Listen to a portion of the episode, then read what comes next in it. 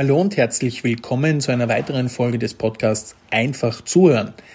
Mein Name ist Jürgen Melmucker, ich bin Trainer und Coach für wirksame Kundenkommunikation und effektives Zuhören. Heute freue ich mich ganz besonders, Frau Antonia Kesselring bei uns begrüßen zu dürfen. Sie ist Leiterin der Telefonseelsorge Wien und gibt uns ganz interessante Einblicke in die Arbeit der Telefonseelsorge und behandelt dabei auch wirklich wichtige und spannende Aspekte zum Thema Zuhören. Viel Spaß! Und ich freue mich ganz besonders, hier heute Antonia Kesselring von der Telefonseelsorge Wien zu begrüßen.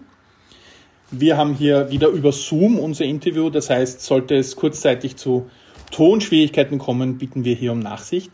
Vielen Dank, dass Sie sich bereit erklärt haben, in dieser sicherlich aktuellen stressigen Zeit für ein Interview für unseren Podcast. Hallo. Sehr gerne. Ich, Telefonseelsorge, dieser wunderbare Slogan, hier hört ein Mensch, zuhören, mitgehen, entlasten. So ist es der Webseite zu entnehmen. Und das ist natürlich gerade in Bezug auf das Thema Zuhören einer der Institutionen in Österreich, die sich so um dieses Thema annehmen, dass es, ähm, ja, ich glaube, eine viel mehr Bedeutung ja gar nicht geben kann. Und können Sie vielleicht so ein bisschen beschreiben, was die Telefonseelsorge macht, für die, die es noch nicht kennen, und uns ein bisschen einen Einblick geben in Ihre Institution? Gerne. Telefonseelsorge gibt es, also in Wien gibt es die Telefonseelsorge seit nunmehr 53 Jahren. Ursprünglich wurde sie gegründet in England von einem ähm, Pfarrer, glaube ich, der verstört war, dass sich eine, ein Gemeindemitglied das Leben genommen hat und der dagegen ankämpfen wollte und gesagt und eben geschrieben hat, bevor sie sich das Leben annehmen, hat eine, ein Inserat geschalten, äh, bevor sie sich das Leben nehmen wollen, rufen sie mich an. Mhm. Genau. So wurde auch die Telefonseelsorge Wien gegründet, als allererstes damals zum Wohl der Stadt sozusagen äh, dafür, um, um Menschen eben davon abzuhalten, sich in einer Krisensituation das Leben zu nehmen. Mhm. Damals war Wien die Hochburg des Suizids. Ich weiß nicht. Tatsächlich. Nicht mehr so bekannt. Ja, ja, nicht mehr so bekannt, aber der Erwin Ringel hat ja damals die Kriseninterventionsstelle gegründet. Unter anderem deswegen, um diese hohen Suizidzahlen im europäischen Durchschnitt in Wien herunterzubringen. Mhm. Und das hat er auch geschafft. Mhm. Und da war die Telefonseelsorge einer der Methoden auch, um hier Menschen zu unterstützen und präventiv einzuwirken. Genau, die gab es vorher schon. Ja. Und genau, die wurde gegründet zunächst mal eben für Menschen in Krisensituationen, auch eben in Gedanken an Menschen, die mit dem Gedanken spielen, sich das Leben zu nehmen. Und heute sind wir 150 ehrenamtliche Mitarbeiter und Mitarbeiterinnen, die Tag und Nacht, 24 Stunden da sind für Menschen in Krisensituationen. Und es kann egal welche Krise sein. Also es kann natürlich diese Extremkrise sein, dass ich, dass man so verzweifelt bin, dass ich ähm, keinen anderen Ausweg mehr sehe, als mein Leben zu beenden. Aber das können Partnerschaftskrisen sein, das können Konflikte sein mit Familien, Eltern, Kindern, am Arbeitsplatz, ähm, Lebenskrisen wie Krankheit. Und dann kommt auch immer dazu Menschen, die generell immer schon ein krisenhaftes Leben haben, einen krisenhaften Alltag haben. Mhm. Also Menschen, mit einer psychischen Erkrankung zum Beispiel, die Unterstützung brauchen, um überhaupt durch ihren Alltag durchzukommen. Mhm. Genau. Und, und, ich, und da hören wir zu. Mhm. Und ganz wesentlich, weil Sie auch das Wort Krise an sich angesprochen haben, ich denke, auch einer der Grundpfeiler Ihrer Arbeit ist es auch nicht zu werten, was ist wirklich eine wichtige Krise und was ist das, was Menschen bewegt, einfach auch zu akzeptieren und anzunehmen, ohne zu sagen, wichtig oder nicht wichtig. Genau. Also wichtig ist das, was der Anrufer, die Anruferin für wichtig hält. Ja. und für notwendig hält, zu besprechen. Da erlauben wir uns keine Wertung. Also es rufen auch Menschen an mit dem Problem, soll ich jetzt erst meine Wohnung aufräumen oder soll ich mir erst einen Kaffee machen? Mhm. Und es klingt jetzt vielleicht, äh, Sie lächeln auch so ein bisschen und ich kann das auch verstehen, das ist so der erste Impuls. Es klingt ein bisschen, ähm, das klingt nicht nach einem schwierigen Problem, aber wenn man sich mal vorstellt, wenn man in einer Partnerschaft zum Beispiel lebt, ist es ganz selbstverständlich, dass man zu seinem Partner sagt, oh, ich habe eigentlich keine Lust, die Wohnung aufzuräumen, ich möchte mir lieber einen Kaffee machen. Mhm. Und so dieses Thema so mal kurz anspricht, nicht als Problem, sondern einfach so als, was so in mir ist. Mhm. Und wenn ich ganz allein bin und wir haben Anrufe, bei denen ist die Einsamkeit schon fast in der DNA drin, so unendlich einsam sind sie, dann ist das etwas, was ich vielleicht schon mal gern mit einem menschlichen Gegenüber besprechen möchte. Mhm. Einfach dieser Wunsch auch auf Ansprache, auf Resonanz, auf, auf ja. eine Gemeinsamkeit und, mhm. und auch dafür genau, ist. Resonanz. Resonanz ist das Wort, glaube ich. Ja? Mhm. ja welche, und das, was mich bewegt jetzt und, und dieses Thema, das ist jetzt wichtig mhm. für uns. Und wenn Sie nun zuhören, ich hab, wir haben uns ja vorher schon unterhalten und ich habe mich auch mit ihren, mit ihren, mit den Abläufen so ein bisschen laut der Webseite beschäftigt. Sie sagten, die Ausbildung, die Sie hier für Ihre ehrenamtlichen Mitarbeiter, die man hier ja auch an der Stelle einen Dank sagen kann für so viele Menschen, die ihre freie Zeit dafür zur Verfügung stellen, anderen Menschen zuzuhören und in Krisen zu begleiten, ist großen Respekt. Die dauert. Ihre freie Zeit, ihr, ich muss Sie unterbrechen. Ja, ja. ja ihre freie Zeit und ihren Schlaf. Noch dazu, ja. Weil auch, auch unsere ehrenamtlichen Mitarbeiter und Mitarbeiterinnen sind ja Menschen, die normalerweise auch ganz gerne nachts schlafen. Mhm. Aber sie stellen diese Nachtzeit zur Verfügung und verzichten auf ihren Schlaf, eben um für die Menschen da zu sein in der Nacht. Mhm, ja, großartig. Danke für die Ergänzung noch, weil 24 Stunden sind sie verfügbar und erreichbar. Und das, das heißt natürlich, dass viele auf den Schlaf verzichten müssen. Und jetzt haben Sie die Ausbildung, die Sie den äh, Ehrenamtlichen am Anfang angedeihen, die dauert wie lange? Haben Sie da vielleicht ein paar Aspekte dazu? Genau. Unsere Ausbildung dauert ein ganzes Jahr und in dieser Zeit lernen die Menschen aktiv zuhören ich sage immer, natürlich macht die Auswahl auch was aus. Ja? Wir suchen Menschen aus, die schon eine gewisse Lebensreife haben und die diese Fähigkeit auch schon mitbringen. Also, und, und nach ihr Verlangen auch eine Sehnsucht danach haben, das mhm. noch ausbilden zu können. Und in dieser Ausbildung üben wir dieses Zuhören. Und zwar haben wir da so drei Grundpfeiler, die nehmen wir von der personenzentrierten Psychotherapie nach Carl Rogers. Und da ist der erste, die erste Grundhaltung Wertschätzung und die zweite ist Empathie, also das mitfühlende Verstehen. Und das dritte Authentizität, also die Echtheit, dass ich auch deckungsgleich mit mir selber bleibe. Und wir finden, dass diese drei Grundhaltungen sehr hilfreich sind für ein gutes Zuhören in guten Kontakt mit dem Gegenüber. Mhm. Genau, und diese Grundhaltungen üben wir und im Zuge dieser Ausbildung fangen dann die äh, Teilnehmer, Kursteilnehmer an zuzuhören, wenn erfahrene Kollegen telefonieren also es passiert ja alles unter einer sehr strengen Schweigepflicht. Das, was die Menschen bei uns hören, darf die Telefonseelsorge nicht verlassen. Wir hören eben bei erfahrenen Kollegen zu und beginnen dann unter der Aufsicht, unter dem Mentoring eines erfahrenen Kollegen selber zu telefonieren, mhm. damit sie sozusagen am Anfang noch ein Backup haben. Mhm. Genau ja, das ist unsere Ausbildung. Und das hat sich bewährt, also es ist sehr praxisnah, praxiszentriert. Es gibt wenig also Schulungsinhalte. Also es gibt schon, ähm, wir informieren über psychische Erkrankungen, über die Krankheitsbilder, über Themen wie Trauma, das Thema Suizidprävention hat natürlich ein riesengroßes, großen Stellenwert, äh, Krisenintervention und Partnerschaftskonflikte, Paarbeziehungen, ja, solche Sachen. Ja. Was sind so Erfahrungen in den ersten Telefonaten Ihrer ehrenamtlichen Mitarbeiter, Kolleginnen? Gibt es da vielleicht so ein paar, ja, nicht, nicht jetzt Geschichten, aber so ein paar Erfahrungswerte, wie das so ist, am Anfang am Telefon zu sein und gerade diese drei Grundsätze auch zu leben und wie geht es Ihnen da?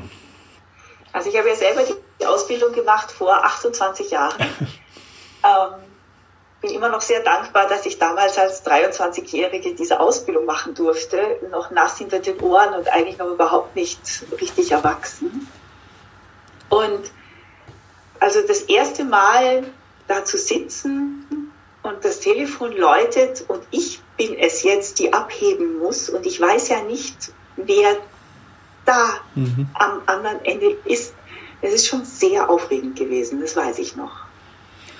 Und so ein bisschen aufregend bleibt es immer noch. bis heute. Und ich meine auch, dass das wichtig ist. Ja. Dass man diesen Grundrespekt nicht verliert.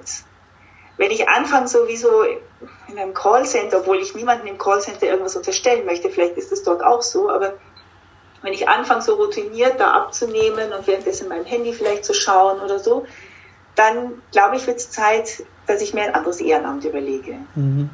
So dieses, es läutet und dieses Läuten bewirkt in mir einen gewissen Adrenalinschub und eine Fokussierung.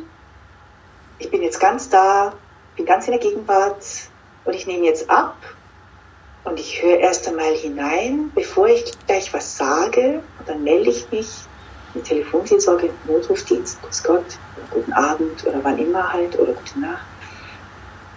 Ähm, und dann höre ich hinein, dann warte ich, was da kommt. Mhm. Und das, finde ich, bleibt wichtig. Es ist natürlich schon gut, wenn irgendwann mal die Aufregung nicht so ist, dass sie mich krank macht, aber so ein, ein kleines Lampenfieber, glaube ich, hilft. Dass man immer wieder auch in diese Wertschätzung und in den Respekt kommt, der notwendig ist, um den Anrufern zu begegnen. Und fördert wahrscheinlich auch die Authentizität, so ein bisschen auch aufgeregt zu sein, weil es ja auch etwas ist, was man von sich auch mitgibt und preisgibt, dass es einem nicht egal ist, was jetzt hier gerade an Themen kommt oder wer die Person auf der anderen Seite ist. Ja, also das glaube ich ganz bestimmt. Es fördert die Wertschätzung, es fördert die Authentizität. Und ich glaube auch, dass das der große, das große Plus der Telefonseelsorge ist, die nur aus Ehrenamtlichen besteht. Mhm. Ich meine schon, dass es sicher ein Unterschied ist, wenn ich mich einmal im Monat oder zweimal im Monat aufmache in die Telefonseelsorge und dort meinen Dienst tue. Als wenn ich Tag für Tag oder Woche für Woche bezahltermaßen meine Arbeit engagiert und äh, qualitativ hochwertig tue. Es ist ein mhm. Unterschied, mhm. ja. Also wenn ich als Ehrenamtlicher bei meinem Dienst antrete, ist es, hat es, es ist nicht ein Fest, aber es hat so ein bisschen, es ist ein bisschen ein Highlight. Ja? Es ist was Besonderes. Es ist was Besonderes, es ist eine Ausnahmesituation und ich meine, dass die Anrufenden auch von dieser Einstellung profitieren. Mhm. Dass es auch was mit der Qualität der Gespräche macht. Sind die Gespräche in, in aktueller Zeit, äh, Corona-Krise beschäftigt uns jetzt, jetzt nahezu ein Jahr oder fast genau ein Jahr, ähm, beschäftigt natürlich teilweise, nehme ich an, noch ihre Ehrenamtlichen. Das heißt, das nehme ich ja auch in das Gespräch in gewisser Weise mit, um an das anzuschließen, was Sie soeben gesagt haben. Aber natürlich ja auch die Anruferinnen. Wie ist denn da Ihre Erfahrung in den letzten Monaten? Ja, wir haben da so einen, so einen Bogen hinter uns. Im ersten Lockdown also der hat uns natürlich genauso wie alle anderen total überrascht und da gingen die Zahlen extrem nach oben. Also da mhm. haben sich die Zahlen, ähm, da hatten wir die, um die Hälfte mehr Anrufer zum Teil.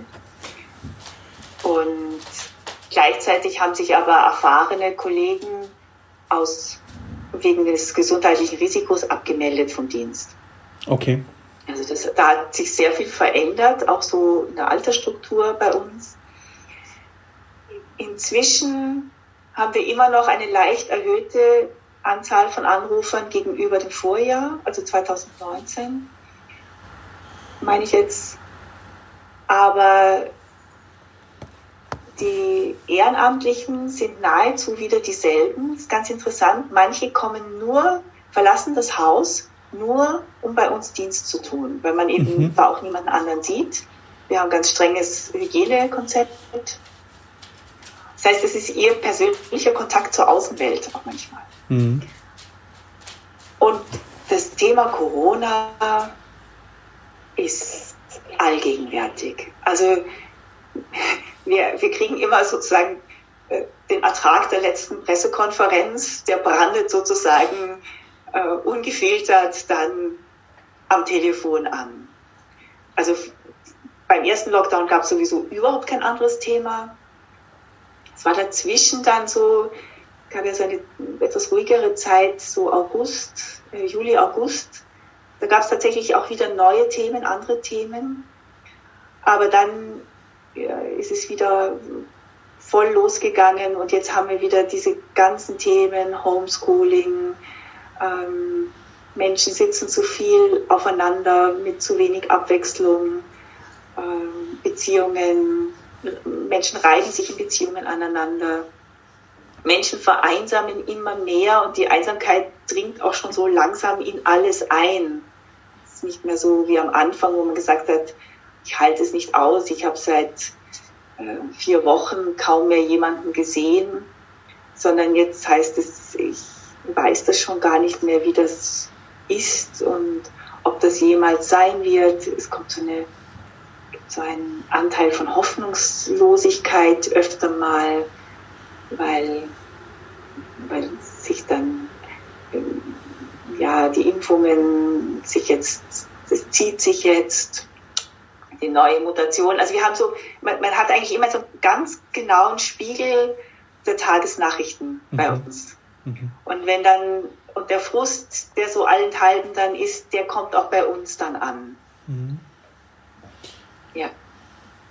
Also es betrifft sehr viele Menschen. Und es, also wir sagen immer, Corona ist wie eine Lupe. Vielleicht haben, das haben Sie vielleicht auch schon bemerkt. Mhm. Äh, alles, alle normalen Themen bündeln sich, verschärfen sich, ähm, treten noch mehr hervor wenn man sich vorher schon mit seinen Partnern nicht so gut verstanden hat, wird das jetzt noch ärger, weil man so aufeinander sitzt. Wenn vorher schon vielleicht die Verteilung der Arbeiten im Haus ein bisschen eine Schieflage hatten, ähm, wird es jetzt noch virulenter äh, und so weiter. Ja. Also eine Art Katalysator oder ja, Lupe also, für, die, für die aktuelle Situation, ja. die schon war. Und jetzt was erlebe ich denn als Anruferin in, bei der Telefonseelsorge? Wir haben vorher, haben Sie das ganz spannend erzählt, dass Sie gesagt haben, ähm, wenn man, wenn Sie erzählen, was Sie tun und sagen, na, was sagt man da? Also das ist ja die Erwartung immer, dass von außen, dass man durch seine Worte hier zu Verbesserung führt. Aber gerade das ist ja bei Ihnen anders. Vielleicht können wir so ein bisschen auf das Gespräch und auf das eingehen, was die Leute, die in dieser Krisensituation sind, wirklich brauchen? Genau, also so generell werde ich immer gern gefragt, wenn dann jemand anruft bei Ihnen und sagt, er will sich das Leben nehmen oder er versteht sich mit seinem Partner nicht oder so, was sagt man denn da? Und da sage ich dann immer, ähm, wenn es da so ein eindeutiges Rezept gäbe, dann könnte man ja auch eine App haben, die man einfach, in die man einfach eine Frage eingeben würde und dann käme eben die Antwort heraus die standardisierte. Und ähm, wir bieten eben jetzt nicht als erstes einen Ratschlag, eine Lösung an, sondern als allererstes einen Kontakt. Das ist so eine Grundregel, Kontakt geht vor Intervention. Bevor wir eine Maßnahme vorstellen oder vorschlagen, geht es erstmal um den Kontakt. Kontakt heißt ja. Beziehung herstellen oder heißt Dasein? Beziehung, eine Beziehung mit dem Menschen, der da anruft. Mhm.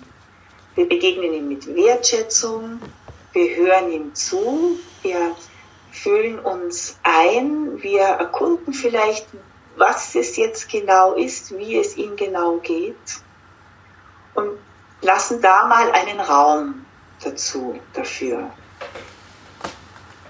Weil unsere Erfahrung, also meine im Besonderen, ist, dass wenn ich einem Menschen in Wertschätzung begegne und ihm den Raum gebe für das, was in ihm vorgeht, dass dann der nächste Schritt auch aus ihm heraus wächst.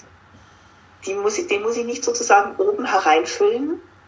Und jeder in unserem Alltagsleben macht ja auch jeder diese Erfahrung, dass es völlig frustrierend ist, wenn jemand ein großes Problem hat, dann wird ihm vorgeschlagen, ach, mach doch einfach.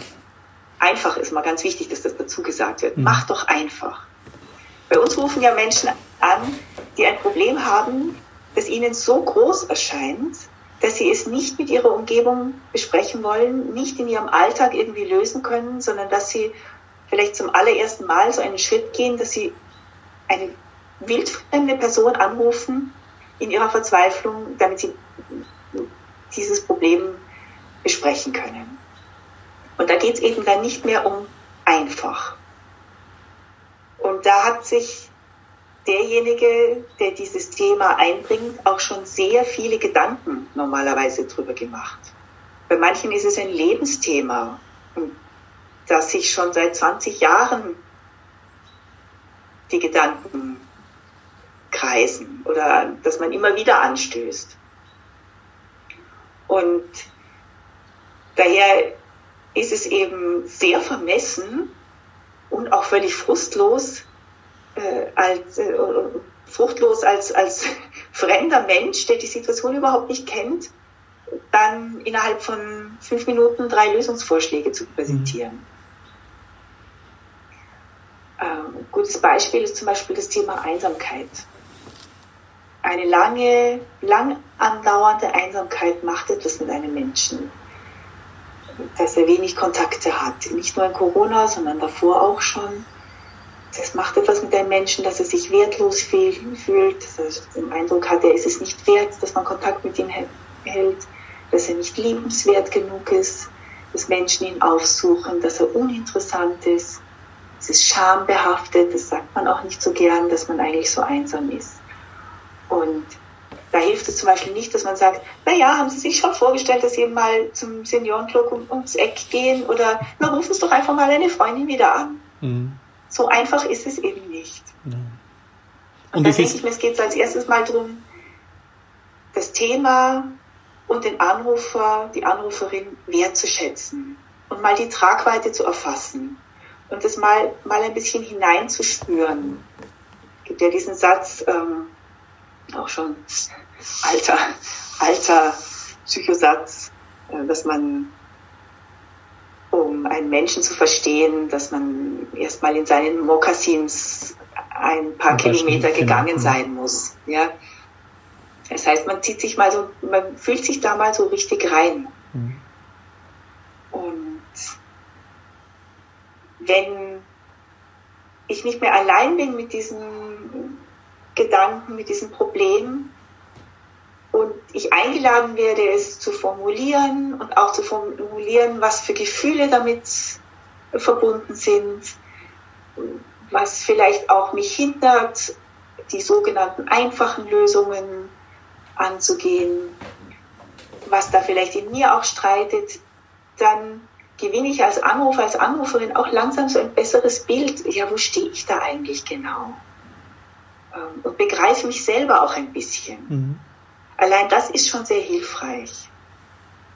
Weil manche Menschen bei uns anrufen, die völlig außer sich sind, im wahrsten Sinne des Wortes. Und die dadurch, dass sie dann an, beginnen zu erzählen, langsam wieder so Schritt für Schritt zu sich heimkommen. Mhm. Und wenn ich bei mir daheim bin, dann ist es schon viel einfacher, einen nächsten Schritt zu gehen. Dann ist es auch viel einfacher zu wissen, was ich eigentlich will und was ich eigentlich nicht will. Worum es mir eigentlich geht.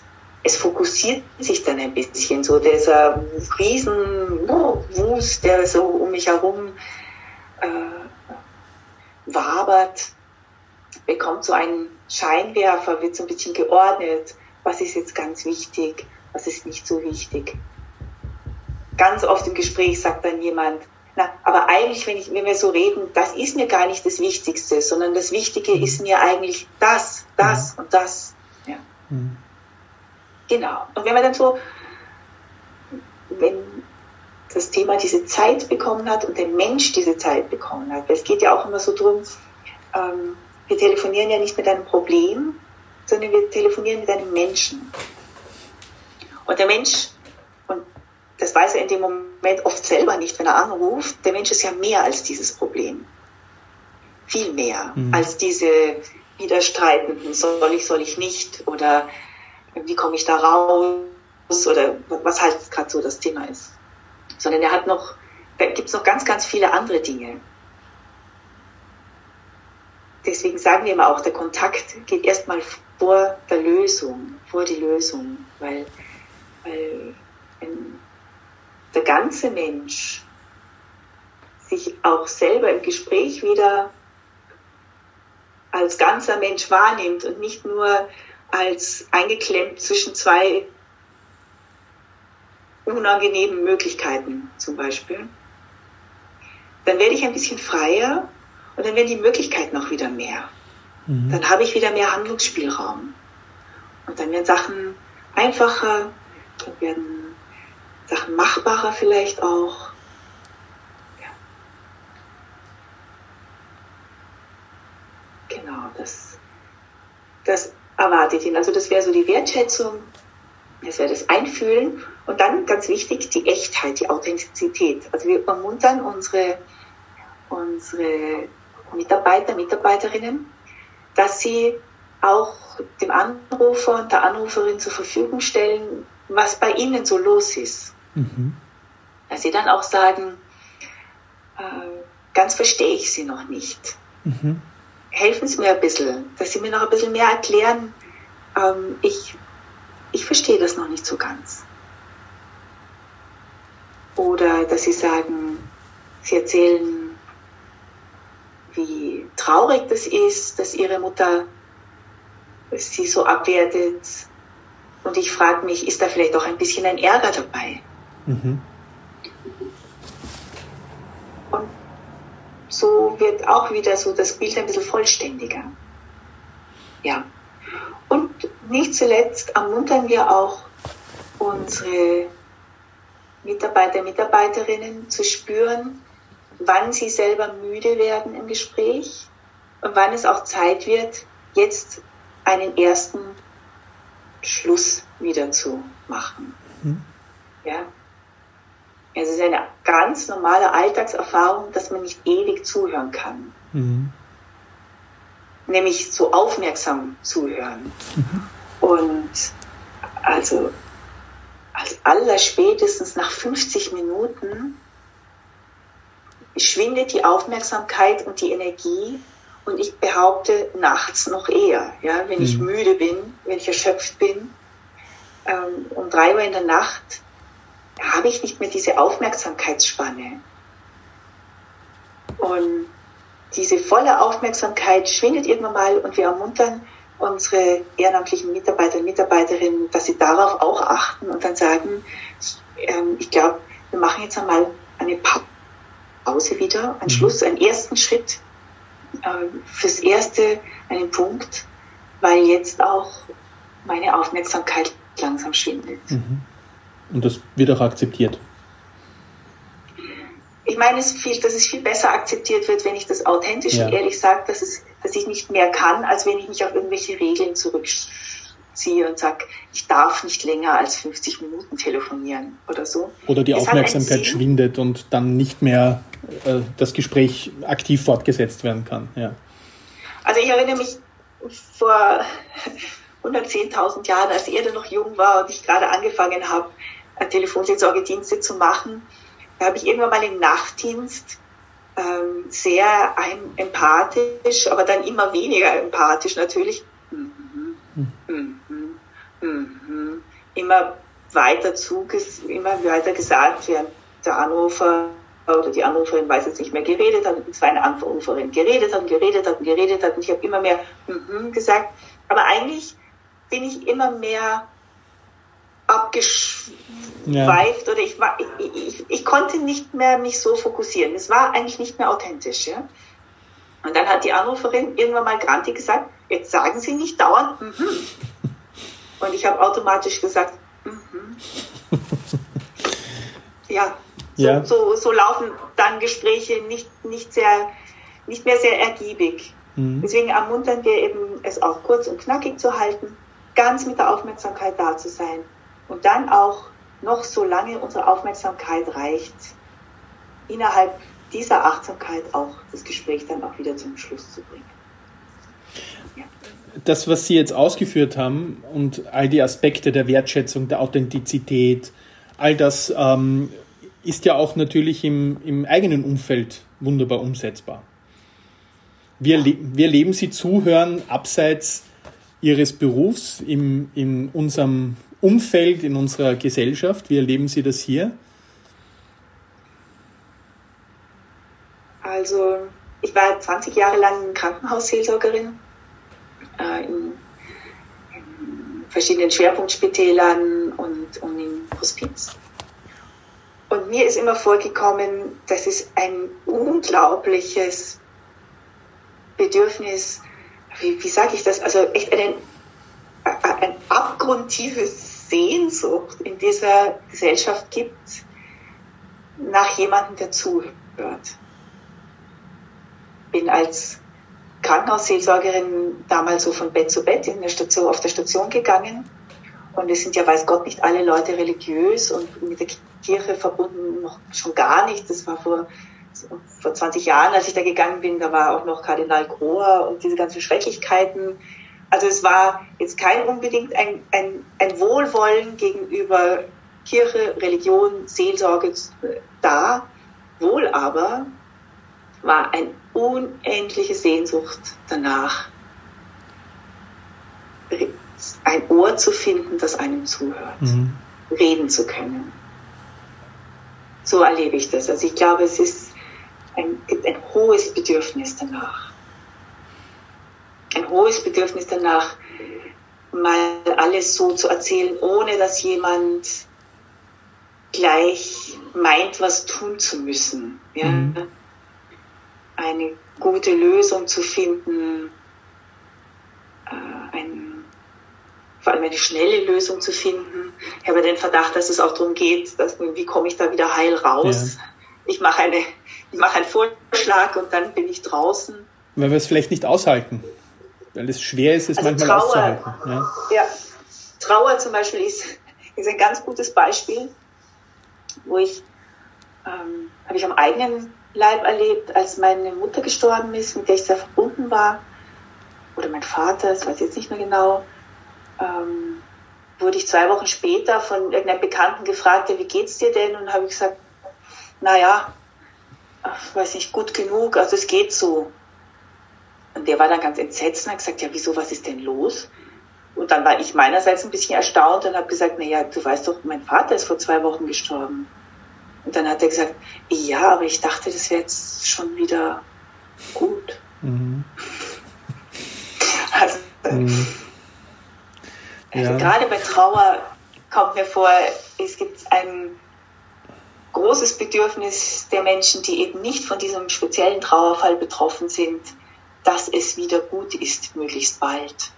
Funktioniere und. und auch, ähm, ja, und es gibt auch so ein bisschen einen Druck an die Trauernden, dass sie jetzt doch bitte, ähm, geh Oma, geht doch wieder raus, triff ein paar Leute, sitz nicht immer nur so herum. Ja. so zum Abschluss, ich muss immer so ein bisschen die Zeit im Auge behalten, zum Abschluss unseres Gespräches, was möchten Sie denn den Hörerinnen und Hörern mitgeben, so als Idee für gutes Zuhören im privaten Umfeld, gutes Zuhören auch im beruflichen Umfeld, vor allem in unserer aktuell doch sehr krisenbehafteten Zeit? Was wollen Sie denn da aus Ihrer Erfahrung mitgeben, was wir auch anwenden können und was uns gut tut?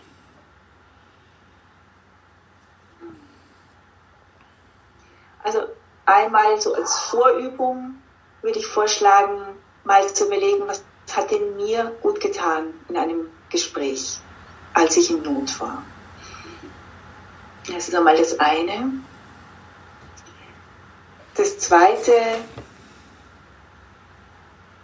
ist für mich so, weniger geht immer normalerweise im Gespräch.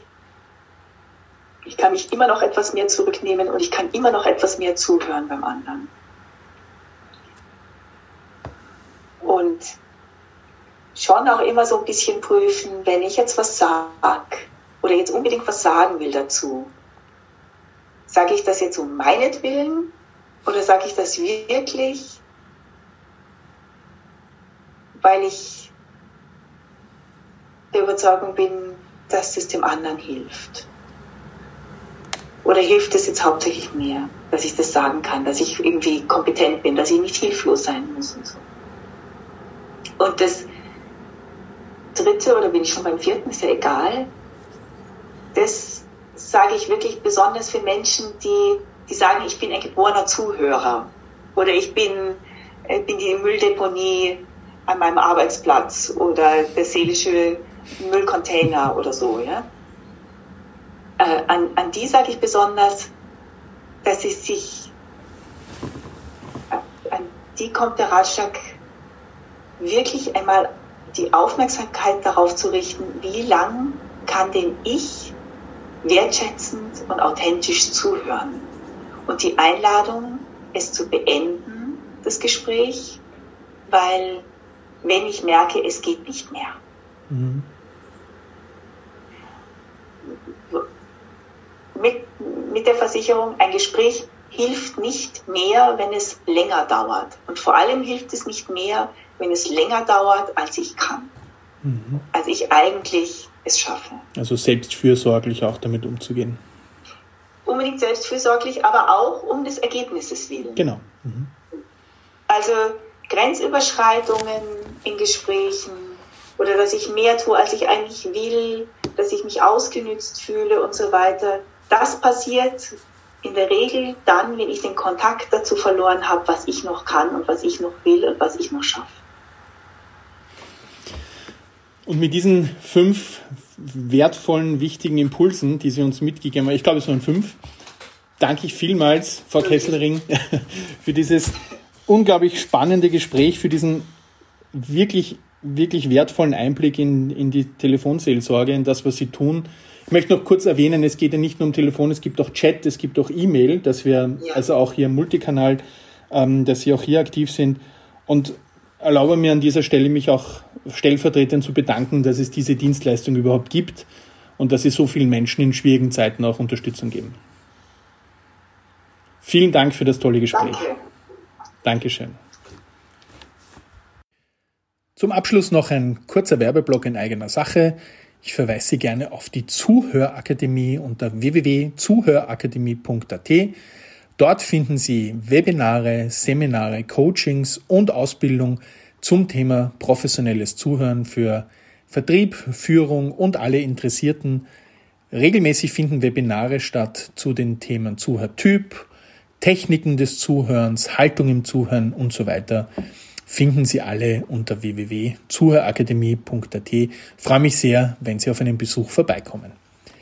Das war's für heute. Danke fürs Zuhören. Ich wünsche noch einen schönen Tag und alles Gute.